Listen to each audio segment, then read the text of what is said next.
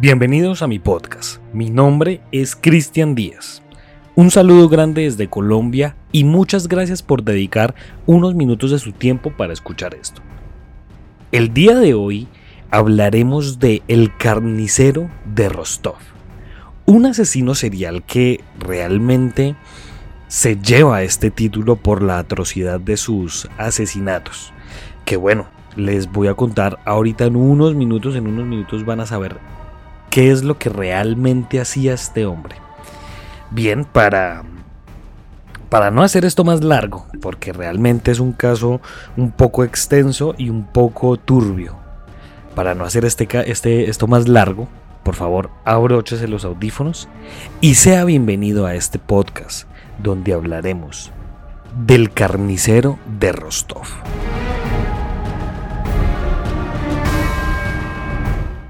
Andrei Chikatilo nace en Jablonzdone, actualmente Ucrania, el 16 de octubre de 1936.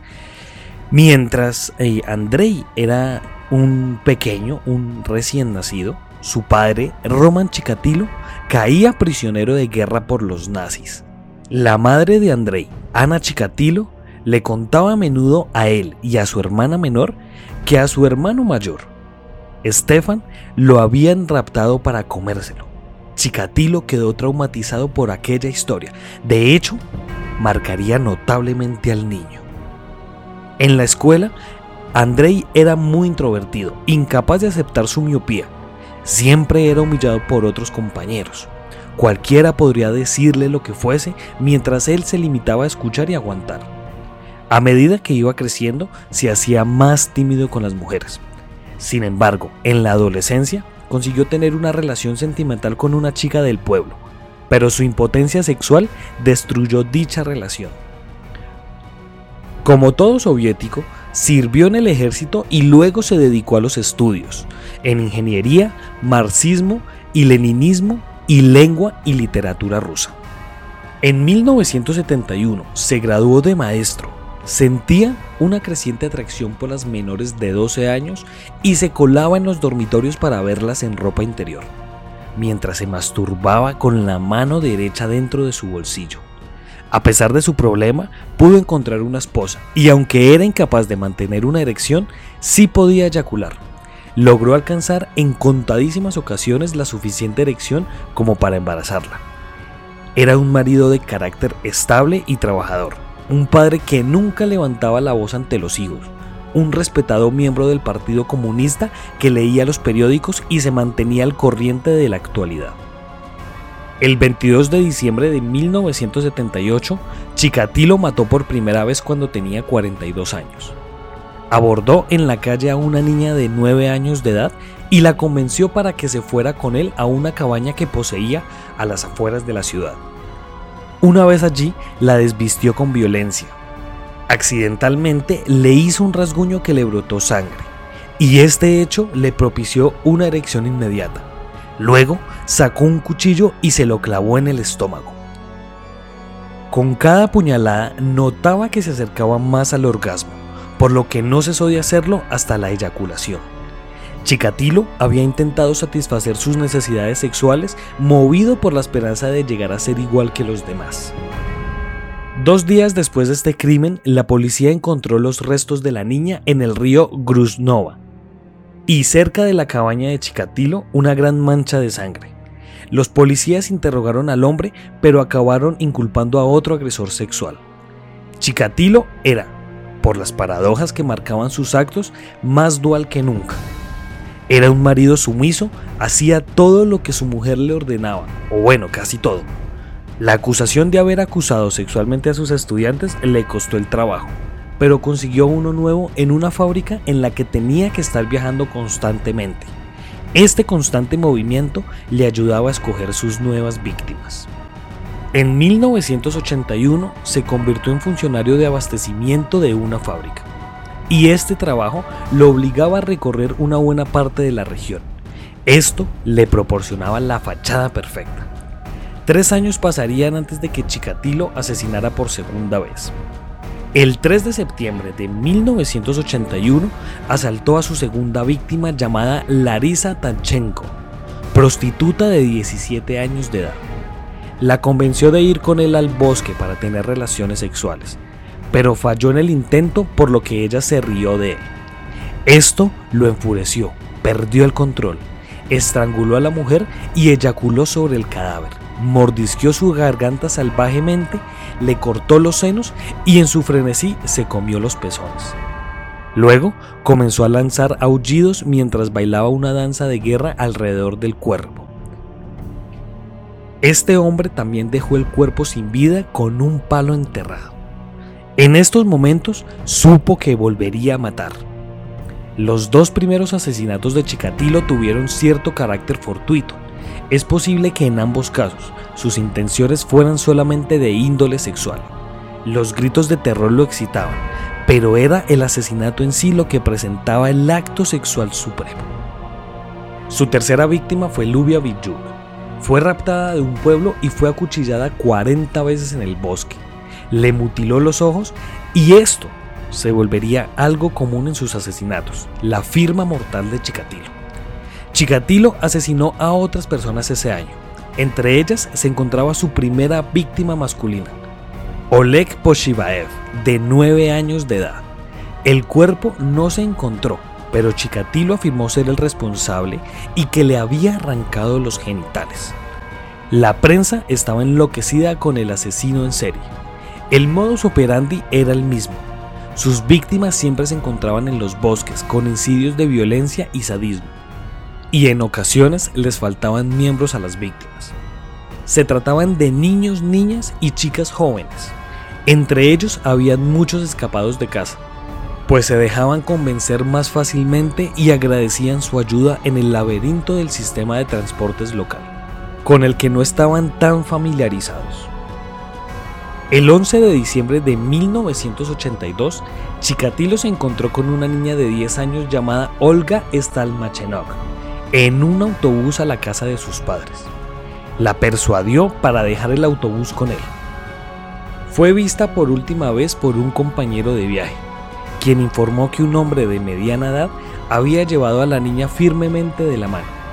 Chikatilo atrajo a la niña un maizal la apuñaló en más de 50 veces alrededor de la cabeza y el cuerpo, le arrancó el pecho y extirpó el intestino interior y el útero. En 1984, el número de víctimas fue en ascenso llegando a 15 personas. Chikatilo los elegía entre la multitud en estaciones ferroviarias y en paradas de autobús, y con algún pretexto los convencía para que los siguieran a alguna zona boscosa. Una vez allí les infligían numerosas puñaladas, entre 30 y 50. Casi todas las víctimas sufrían de mutilación de los ojos. A las adolescentes o chicas jóvenes les seccionaban los pechos o los pezones, ya fuera con sus afilados cuchillos o con los dientes. El útero era extirpado con tal precisión que todos los cirujanos de la provincia de Rostov pasaron a ser sospechosos en potencia. Mientras las violaba, se enfurecía tanto por llegar tan rápidamente al orgasmo que les machacaba la cara a punta de golpes. Para ocultar su impotencia, a veces, con la ayuda de una ramita, colocaba el semen en la vagina de las víctimas. En el caso de los niños, los atacaba nada más hallarse a solas con ellos en el bosque. Les daba un golpe para aturdirlos y los ataba de las manos, Después los agarraba y les hacía heridas con el cuchillo poco profundas para establecer su dominio sobre ellos. Posteriormente los mutilaba a mordiscos, les cortaba los genitales o solamente extirpaba los testículos que guardaba a modo de trofeo. En algunas ocasiones realizaba estas amputaciones cuando la víctima se hallaba aún con vida, aunque no estaban conscientes. En ninguno de los casos se encontraron las partes del cuerpo seccionadas en las cercanías de la escena del crimen. Además de todo esto, practicaba actos de canibalismo. En sus declaraciones confesaría que le gustaba tragarse las partes del cuerpo más blandas. Estos crímenes absorbieron a toda la policía local y a una fuerza antidisturbios de 100 hombres. Pero dos semanas después, Chikatilo volvió a actuar y esta vez fueron unos 600 detectives los encargados de investigar a lo largo de la línea de los bosques, en donde montaban guardia tres o cuatro oficiales. El 6 de noviembre de 1990, uno de estos detectives, el sargento llamado Igor Rybakov, vio surgir del bosque un hombre con traje y corbata. Mientras observaba cómo éste se lavaba las manos en la fuente, advirtió que tenía un dedo vendado y una mejilla manchada de sangre. Rybakov le pidió la documentación. No tenía motivos suficientes para arrestar a Chikatilo, sin embargo, dejó la constancia del incidente. Al día siguiente se encontró el cadáver de una chica en esa misma zona. El homicida tenía que haber pasado por la estación y el culpable no podría ser otro que el sospechoso del informe de Rybakov. Lo arrestaron el 20 de noviembre, sospechoso de haber asesinado a 36 víctimas, todos ellos mujeres y niños. El fiscal general de la provincia de Rostov emitiría una orden de detención contra Chikatilo, efectiva a partir del 20 de noviembre de 1990. Ese mismo día fue retenido por la KGB, mientras este, con paso lento y senil, decía, abro comillas, ¿cómo pueden hacerle esto a una persona de mi edad? En los interrogatorios afirmó que simplemente era un ciudadano normal, que no había cometido ningún tipo de delito y que era objeto de una persecución absurda por parte de la policía. Después de confesar sus crímenes, Andrei Chikatilo llevó a los detectives de la policía de Rostov al lugar donde yacían tres cadáveres que aún no se habían descubierto. Tanto la detención de Chikatilo como la macabra búsqueda de los restantes cadáveres fueron filmadas. El 27 de noviembre prometió que estaba dispuesto a aportar pruebas de sus crímenes si no lo continuaban hostigándolo con los interrogatorios que le recortaban los detalles. Dos días después se derrumbó ante un psiquiatra, a quien acabó confesando 52 asesinatos. Posteriormente, guió a los investigadores a los distintos lugares con la esperanza de que el número de muertes lo convirtiera en un espécimen de estudio científico. Chikatilo escribió una declaración firmada para el fiscal general que decía, abro comillas, me detuvieron el 20 de noviembre de 1990 y he permanecido bajo custodia desde entonces. Quiero exponer mis sentimientos con sinceridad. Me hallo en un estado de profunda depresión y reconozco que tengo impulsos sexuales perturbados. Por eso he cometido ciertos actos. Anteriormente busqué ayuda psiquiátrica por mis dolores de cabeza, por la pérdida de memoria, el insomnio y trastornos sexuales, pero los tratamientos que me aplicaron o que yo puse en práctica no dieron resultados. Tengo esposa y dos hijos y sufro una debilidad sexual, impotencia. La gente se reía de mí porque no podía recordar nada. No me daba cuenta que me tocaba los genitales a menudo y solo me lo dijeron más tarde. Me siento humillado. La gente se burla de mí en el trabajo y en otras situaciones. Me he sentido degradado desde la infancia y siempre he sufrido. En mi época escolar estaba hinchado a causa del hambre e iba vestido con harapos. Todo el mundo se metía conmigo. En la escuela estudiaba con tanta intensidad que a veces perdía la conciencia y me desmayaba. Soy un graduado universitario Quería demostrar mi valía en el trabajo y me entregué a él por completo. La gente me valoraba, pero se aprovechaba de mi carácter débil. Ahora que soy mayor, el aspecto sexual no tiene tanta importancia para mí. Mis problemas son todos mentales. En los actos sexuales perversos experimentaba una especie de furor, una sensación de desenfreno. No podía controlar mis actos. Desde la niñez me he sentido insuficiente como hombre y como persona. Lo que hice no fue por placer sexual, sino porque me proporcionaba cierta paz de mente y de alma durante largos periodos, sobre todo después de contemplar todo tipo de películas sexuales. Lo que hice, lo hice después de mirar los videos de actos sexuales perversos, crueldades y horrores.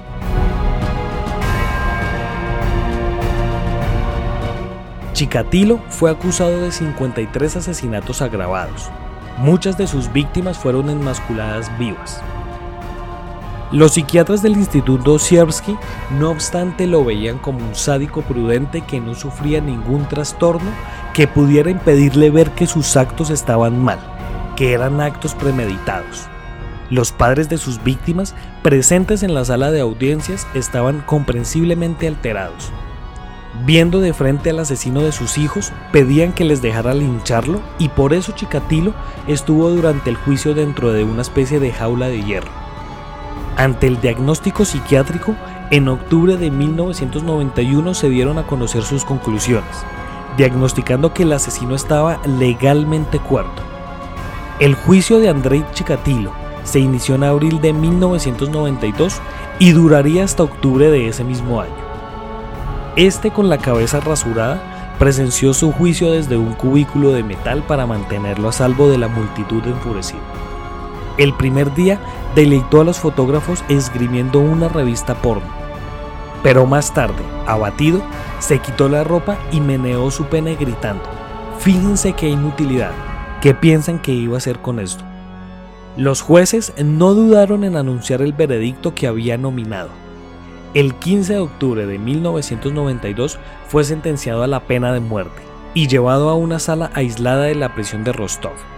Allí fue ejecutado de un tiro en la cabeza, como era el procedimiento aún en la Rusia postsoviética. El 14 de febrero de 1994 fue sepultado en una tumba sin marcar.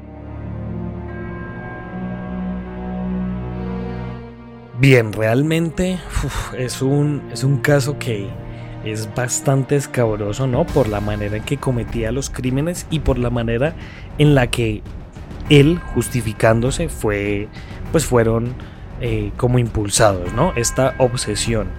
Eh, esta obsesión en parte sexual y también estos traumas que le generaron desde, desde muy pequeño. Sin embargo, yo di muchos detalles donde él se mostraba como una persona eh, eh, introvertida, ¿no? Como aislada del mundo, como que no era muy... Em, sí, muy extrovertido, no era muy jocoso, ¿no? De pronto era una persona muy fría. Pero también entiendo que, pues bueno, realmente es un, es un hombre que se dejó dominar mucho por la mente Aquí es donde yo digo que las pasiones, independientemente de la pasión que sea, si uno no las sabe manejar y uno no las sabe controlar, en casos muy extremos, no digo que a todo el mundo le pase esto, pero en casos muy extremos pueda llegar a suceder algo así de este, de este tipo. Porque yo digo, vuelvo y digo lo mismo, si uno no, no maneja las cosas tan, tan básicas y sencillas, tal vez voy a poner un ejemplo que no se compara, con el caso que acabamos de escuchar. Pero por lo menos si uno no controla la ansiedad de comer de pronto muchos dulcecitos, chocolatinas, pues obviamente va perdiendo el control. Y es una batalla que se libra día a día, ¿no? Pero bueno, realmente es un caso fascinante, es un caso muy escabroso, es un caso muy sádico. Y, bueno, yo a ustedes les digo, y se los digo de, de forma bien, siempre, siempre vigilen las personas con las que están al lado, porque realmente estas personas se pueden encontrar hasta en el mismo trabajo, la persona más tranquila, más alegre, o la persona que uno vea entre comillas persona bien, no, no gente de bien, sino persona que sea bien, ¿sí? puede tener estos caracteres. Y eh, puede tener estas pasiones que uno realmente no conoce y que es más, ni siquiera la misma persona pueda llegar a tener estas pasiones. Y como todo podcast de asesinos seriales, yo vuelvo y les pregunto, ¿un asesino nace o se hace?